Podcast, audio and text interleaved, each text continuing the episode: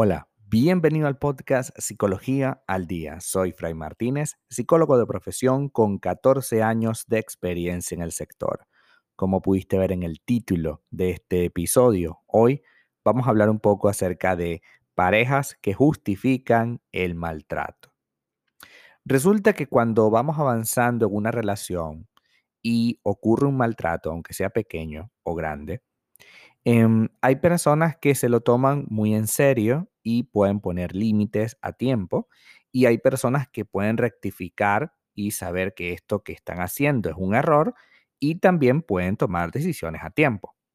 Sin embargo, no siempre eh, esto se hace exactamente en el momento oportuno y se van dejando colar dentro de estas situaciones momentos realmente dolorosos pero que se empieza a justificar. Y no hablamos de cosas puntuales como que haya hecho algo pequeño y, bueno, ya está, como dejar un, plato sucio o dejar la toalla en la cama, etcétera, ¿no? Son cosas que quizás son parte del día a día. Sin embargo, cosas como eh, descalificaciones, abusos, maltratos, eh, palabras que te hicieron daño y aún así nosotros decimos la frase, bueno, es que venía cansado del trabajo, está muy eh, amargado últimamente porque no le están saliendo bien las cosas. Eh, bueno, él tiene un carácter y yo a veces le provoco. Son frases que buscan justificar el accionar de mi pareja y también lo que buscan es evitar tomar control sobre la situación y en consecuencia decidir algo. Resulta que cuando yo justifico, la situación queda totalmente controlada verbalmente y ya me siento mucho más tranquila o tranquilo con respecto a la situación. Por tanto, no voy a tomar una decisión porque siento que ya la tomé. Siento que al decir y al justificar la acción de mi pareja, estaré siendo, eh, digamos, eh, clara con lo que está pasando y, ya. Y no tengo por qué seguir indagando sobre el tema. De hecho, voy a dejar que muera allí, aun cuando sabemos que no ha muerto el tema porque evidentemente eh, esta situación se vuelve a repetir. Cuando tú no pones un límite a tiempo, ese límite se pasa un poco más hacia adentro. Es decir, si yo no detuve el estás gorda eh, no me gusta que estés gorda, porque las mujeres gordas son terribles, por ejemplo, ¿no? Em, si yo no detengo eso, que puede ser una frase inocente, entre comillas, entonces cuando venga él, no te pongas esa ropa porque no me gusta. Y después va a venir él, no salgas sin mi autorización y así vamos a ir sufriendo de un montón de abusos producto de que no pusimos el primer límite. Poner límites eh, comúnmente para nosotros es algo negativo, ¿no? Solemos pensar que poner límites tiene que ver mucho con personas o situaciones extremas, como, bueno, le voy a poner un límite para que no me siga golpeando, ¿no? Sí, ciertamente hay que poner un límite cuando te golpean, pero hay que poner un límite para todo, sí, para todo. Aunque esto parezca, extraño, poner límites es parte de la relación. Porque en el momento que una persona hace algo que no me gusta y aún así lo continúo haciendo, aún así me siento mal porque lo hace y yo no pongo un límite, estoy de alguna manera permitiendo que siga adelante. Las conductas, cuando no son detenidas, se expanden. Y lo que empezó como una frase pequeña puede terminar con toda una conducta de sumisión o de imposición de normas. Entonces es importante que tú te sientes con tu pareja desde el principio y empiecen a compartir los límites que cada uno desea del otro. Hay relaciones, por ejemplo, en la que uno de los dos les le gusta mucho expresarse y a veces con esa necesidad de expresión puede caer en el abuso verbal. Es decir, con aquello de yo digo la verdad o yo digo lo que pienso, tratan, el, tratan de, de como agredir con las palabras o agreden con las palabras sin querer. Entonces, si tú no pones un límite, esta persona se va a sentir libre de decir y hacer lo que quiera. Entonces, eres tú quien no ha creado una relación sana. Sí, parece extraño, pero la persona que es víctima de esta situación es la que tiene que poner el límite. El victimario por sí solo nunca va a entender que esta situación es negativa hasta que no se lo digas. La persona está plenamente inconsciente de todo lo que está ocurriendo. Sí, aunque esto te parezca extraño, el agresor no sabe que es agresor hasta que tú se lo dices.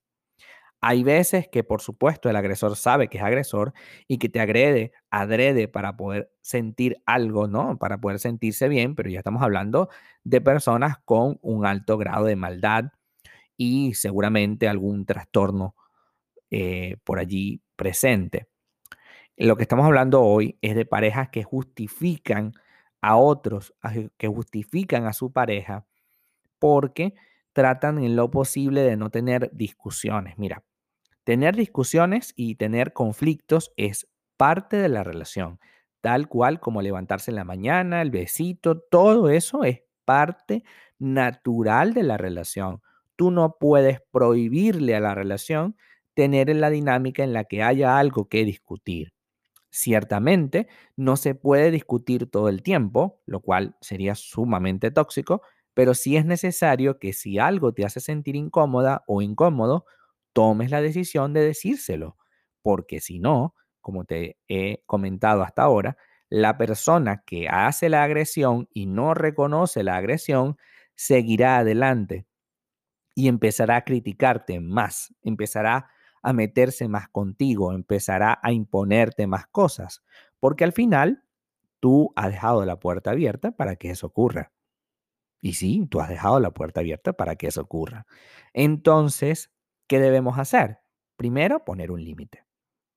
Yo no quiero, a mí no me gusta, yo normalmente no, no permito que este tipo de comentarios, frase o acción se haga. Yo quisiera que tú reflexionaras porque eso me hace sentir incómoda, incómodo. Si la persona aún así sigue en el error de decir, bueno, pero es algo tonto, esto no tiene nada de importancia, yo lo digo porque soy una persona sincera, que quieres que no diga nada y se pone a la defensiva, pues evidentemente ya sabes que este es alguien con, de armas tomar, no es alguien tóxico. Entonces es importante que tomemos una decisión clara.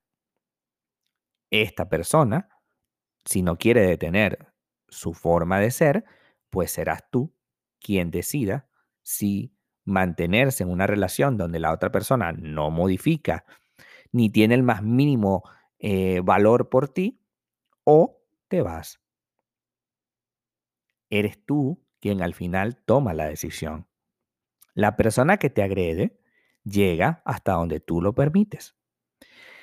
Y sí, es cierto que la otra persona también debería actuar de una manera cordial y sana. Sí, estamos de acuerdo. Es cierto que la otra persona también debería estar pendiente de lo que me hace o no me hace, de cuánto daño me hace. Pero como te dije al principio, muchos de nuestras conductas no son conscientes. Son producto de quizás otras dinámicas de otras relaciones o son producto de dinámicas de relaciones familiares en las que este tipo de maltrato está tan normalizado que para la persona no significa absolutamente nada. Pero resulta que para tu dinámica, tu manera de ser, para ti, resulta ofensivo. Y si eso resulta ofensivo y no lo digo a tiempo, continuará ocurriendo porque la otra persona lo tiene como normal. Lo que para ti es normal, para tu pareja puede que no lo sea. Y no porque exista amor entre ustedes, justifica que él modifique algo.